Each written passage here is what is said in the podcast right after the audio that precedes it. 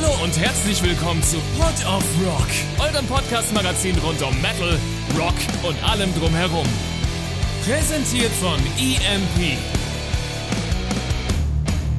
Wir drehen den Verstärker für euch auf 11 und zwar jede Woche. Und jetzt viel Spaß mit einer neuen Episode Pod of Rock und eurem Host Josef Lex. Hallo und herzlich willkommen. Ich bin's mal wieder, euer Lieblings-Josef. Und heute, es wird einfach von Minute zu Minute besser. Ähm, heute habe ich unter anderem das unfassbare Glück, mit Justin Sane von Anti-Flag zu sprechen. Peace. It's good to be here, my friend. Good to talk to you. Thank you for having me. Uh, thank you for being here. I'm absolutely stoked to to, to, have, to have you to have you on the show. Sick. Um, I I tried to um, I tried to formul- formulate questions, a long list of questions, but most of them ended in just gushing about how awesome uh, your music is. Uh, I think I can live with that. That's okay. Big- Just big gu- fu- gush away bi- big like fu- flood. Big fucking fan. I, I really uh, appreciate that. I Thank you. categorize your music as the soundtrack of friendship. Wow, that's That's, amazing. uh, that's a great the- compliment. Thank you. that's um, you you have a, a very specific style of punk rock, uh, Mm-hmm. making making war cries anthems for um, for people who want the world to change a little bit. Yeah. and I I really I really love that, and I also wanted to ask you. A lot of your songs tackle very deep, very big Sure. societal problems. Sure. Is there any very tiny problem that you always wanted to write about, but you Hmm. never did so far? To be honest, no, there's not. I think that when we write, we write about the things that we're most passionate about. So, you know, whether I, I read about something or experience something, you know, it's usually like what what I feel the most passionate about in the end. That's where we choose topics from. Um, and of course, we can write about anything. I would love for, you know, there to be a lot more equality and for all the problems of the world to suddenly go away. We would write about like partying and kittens and puppies, you know, like, um, but quite often it is about, you know, what strikes us at the moment that's and and you know because you take that inspiration and at that point you paper and pen and your guitar and you just go after it. Now i will say that on, the, on our newest record we actually kind of had a, uh, a concept for it. And you know the idea was to uh, look at specific problems and decide like where did these issues come from and where are we today with them? And you know what we found that was kind of interesting is if you deconstruct a lot of these problems for example like global climate change it's you actually can see that we can tackle this that we can fix this because you know the the real drivers of it only go back you know so, uh, uh, only you know 40 50 years when it really when you really start to look at like the fossil fuel industry. Yeah. so so there are things that we can do to change things once we kind of look at hey this hasn't been something that we've faced for so long. We can do this. We can tackle it. We can change it I specifically remember uh, you talking uh, about in an, in another interview um, about some of your uh, um, album artwork, and one Hmm. of the elements of your new album cover is a um, a I, I believe uh, something a PR agency made for a uh, for an old company in the 80s. Yeah, right, exactly. So, so the so the fossil fuel companies they did studies on burning fossil fuels, and you know they have these scientists, uh, and and so their scientists realize, hey, uh, burning fossil fuels is heating up the planet. So they knew this probably before almost anyone else.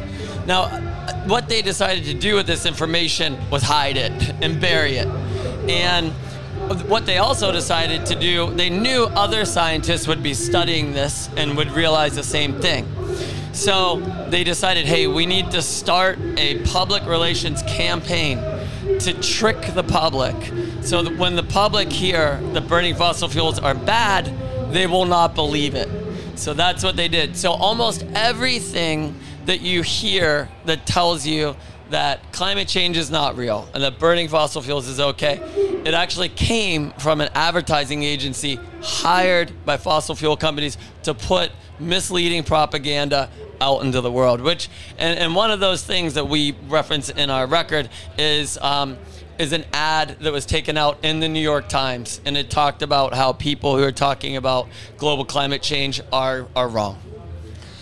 So, Which- which is pretty a- incredible. Which is a, a, a pretty pretty uh, far far back laying detail for for for research. Uh, uh, uh, very hard to research detail within all of that Yeah. all of that Yeah. construct. Yeah, it's it's amazing that you know these things have come out now and, and it's out there. It's just it's important to let people know these things.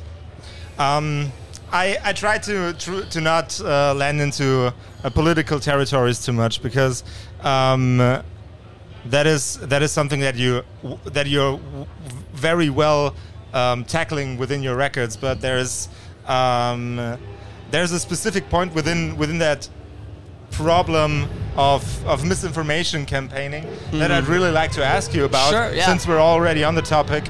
Yeah. Um, what measures would you recommend for the avid listener of our podcast um, to not run into one of these campaigns because it's really fucking hard to not Yeah. run into one of those fucking campaigns. Well, it's really hard to find credible reporting, but it is out there, you know. And in the states, uh, there's a program. It's called Democracy Now, and you can find it at democracynow.org. It's independent uh, journalism. There's also the Intercept, uh, and that's uh, I think that would probably be the Intercept.com. Um, but, you know, looking just trying to. Look for credible sources. You know, I think that those are two good places to start. And if you have a question about things like, you know, there's eh, there are obviously like certain journalists that have a reputation in in the world. There's certain media companies and. Um, of course, everybody should question what they hear, and you know you have to think things through for yourselves. But I, I do think that it is possible if you're willing to dig a little deeper to uh, to to find credible sources, and and we list a lot of them in our record. Uh, to a, to a, a much less loaded question, you you guys are on tour a lot. Yeah, yeah. Um, is there is there any country you haven't been to that you really Oh want to yeah, there's play at? lots. There's lots. Um, we we we've been trying to get to Africa. It hasn't quite worked out, but we would really like to do that. In America, actually, we've never been to Alaska, and and so we would we would like to get to Alaska. That's a that's a journey. That's a trick, you know. Um, so, can, but can, yeah, can I can I throw a, a intermediate question into there? Yeah. Um, I already had an interview with another artist that also said I've never been to Alaska, never played Yeah, to yeah, Alaska. Well, um, uh, why is that so hard? Because it's just so far away from the mainland, you know, Okay. and it's it's just uh, and finding somebody who wants to put a show on for us, you know. So we've now that said, we have been to Hawaii, which is even further away. But I mean, who doesn't want to fucking go to Hawaii? I mean, let's go. like, give me the surf, give me the sun, give me the beach, give me the coral reefs. So yeah, I mean, it's um. But that would be, be kind of dope to do Alaska. That's our that's our last state that we've never been in. If you're listening to this, Alaska, Come on, Alaska, let's fucking go. somewhere there's a venue, and somewhere there's a guy that wants Yeah. to do an anti-flag show. He's dying to do an anti-flag show. All, all of Alaska already got my private telephone number. There we go. Just call me up. We'll make it happen. Dude, you're the best. Thank you. There we go. There we go. You make a lot of music yourself. Is there any music you really like, but actually are a little bit of uh, embarrassed to talk about that you like it? Not so much embarrassed. I mean, um, I mean, I, I love the hits. You know, like I love when I'm at like a dance club and YMCA comes on. You know, Awesome. I mean, like who doesn't, right? Like if you don't, clearly you just don't like to have fun. Um, You're anti-party at that po- at exactly, exactly. Um, I um, uh, call me maybe. Uh, shoot, her name is escaping me, but she like uh, I love her stuff. Like, you know, I love pop. Like, I love what's going on. Like, and then you know, like there's like a lot of really cool stuff that's happening. Um, with young people, like I think Billie Eilish is like one of the punkest things out there because like they totally kind of have created their own sound.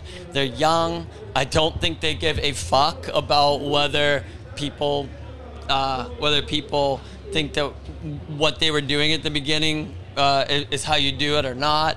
And um, like I, I saw them uh, when I saw them live, I was so impressed because it felt like a punk show. It was like you know a young, strong person, like woman, like telling her audience like, "Hey, be yourself and believe in yourself." And I was like, "Yeah, this is so punk." So yeah, I mean, there's there's a lot of great music out there if, if you're open to it. Obviously, like punk rock is really where my heart is. It's it's where I, I grew up. Like it's what inspired me to want to be a musician.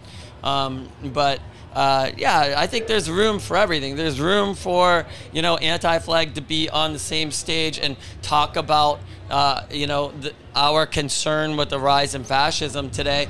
And there's also room for a party band for everybody to unwind. I mean, and, and that's the beautiful thing about music. And, and music affects people in different ways, and you never know what will inspire someone. So um, I'm like, bring it all on. Is there any pop musician that you really would like to collaborate with? Well, uh, yeah, I mean, I w- I wouldn't rule anyone out. Unfortunately, Cher, who has been on her final tour for like 25 years, she finally just did do her final her final tour. So um, I don't know though. Maybe she'd come out of retirement for us because Cher's just a wicked badass. Well, n- but but now that that there uh, now that there's ch- uh, chair blah blah blah. blah. Sorry guys. Uh, now that Cher's off the table, is there anyone else? Uh, geez. Um, uh, I'm, I'm sure. I, I was thinking of a couple of different people, but um, yeah, fuck. Why, why, why does this happen? Like, I'm sitting here and literally can't think of the name of one pop star that exists in the world. So I'm having that problem all day. yeah, it's been a long day here. We played early. It's hot. I don't know. You should send some suggestions in. If you've got suggestions, Write them in the our way. comments. Yeah, let's do that. Well, sometimes we need help. You know, if you fall down in the pit, we pick each other up. This is the same thing. You fall down the interview, pick each other up. Let's go. That's how a mosh pit Team works. effort. Team Boom. effort. Yeah. Um, are there any songs that you've written but never released, but still that that still touch your heart?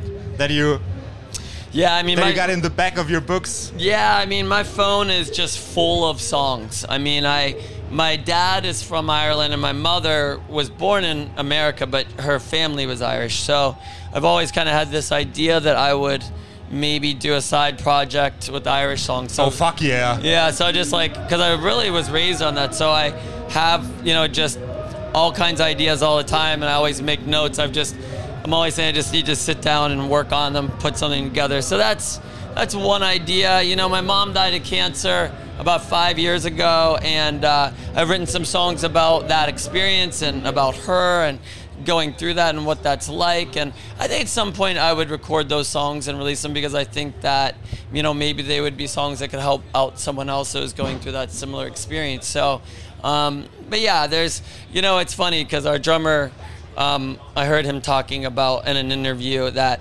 he sleeps above me usually in, in our bus and I'm below him. And in the middle of the night, he always hears me down there. I take out my phone, I get song ideas, and I talk them into my phone. And he said, and he said the funny thing is, after he's done with his his voice note, at the very end, he always says, "Yeah, that would be cool." Which is really funny that like I didn't even realize. So it's pretty pretty funny.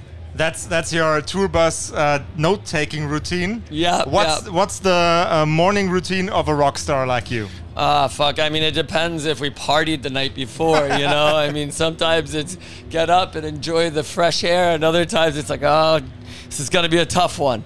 But, um, and, and generally, though, you know, I, I if I can, I make sure that I, I sleep as long as I need to so that I'm good for the day. Because sometimes we'll play really late. I mean, if you're on stage at one in the morning and you don't get to bed till four just because of the show, you know, it, it, it really can vary. Um, but I generally uh, just like to be up early. I pound water just to make sure I'm hydrated. Get a nice bite to eat, and then what I really love to do if we're if we're anywhere nice, you know, just try to get out and get a walk and put some time out into the city. You know, like uh, just to appreciate the fact that we get to see all these beautiful places and amazing places. I never want to take it for granted. Like I'm really in this mind frame where in my life, I would like to make every day the best it could possibly be. And so, um, and then, and then later at the show, that's the goal. It's like let's try to create something with the audience together, a place where everybody can come, everybody can have a good time, everybody can feel safe and taken care of, because obviously, you know, we all deal with bullshit out there in the world, and I, that's why I love punk. That's why I found punk. I was like, oh, when I'm here all of my problems can go away for a couple hours. Even if it's still out there later, at least I can I can feel good in this moment. So that's sort of that's that's the goal behind anti-flag, and um, yeah. So every day right now, just trying to make it the best it can be. I actually have a, a, a little bit of a funny question over here, but Yeah. we we, we drove so deep into into very beautiful but also very emotional topics. Um, that's why I'm not doing that right now. Um, if you if you ever you I believe you often have if you ever meet a fan who has emotional struggles Yeah.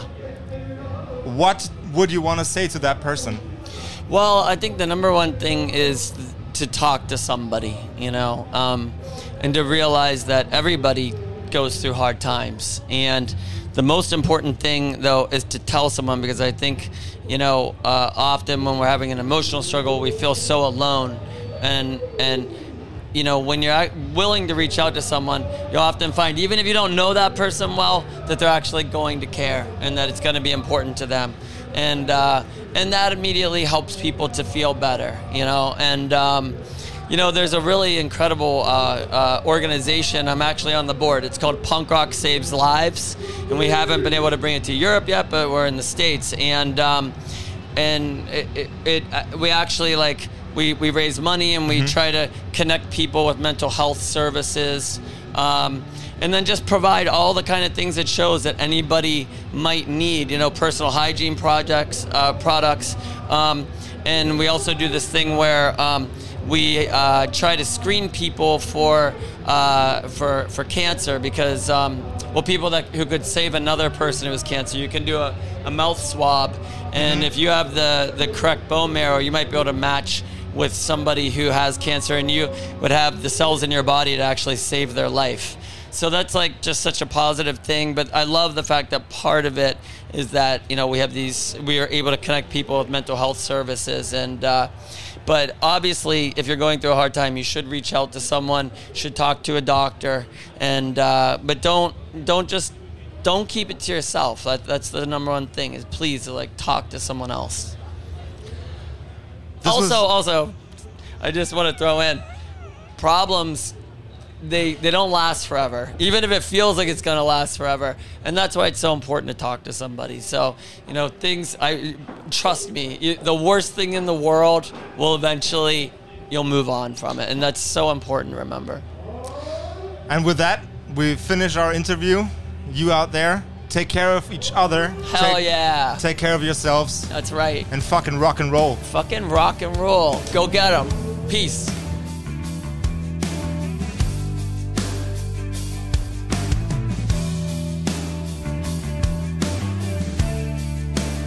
Das war Pod of Rock, euer Podcast-Magazin rund um Metal, Rock und allem drumherum. Präsentiert von EMP. Und für Musik auf den Augen werft doch einen akustisch formulierten Blick auf emp.de. Mit dem Code Pod of Rock erhaltet ihr satte Rabatte auf eure EMP-Bestellung und unterstützt so unseren Podcast.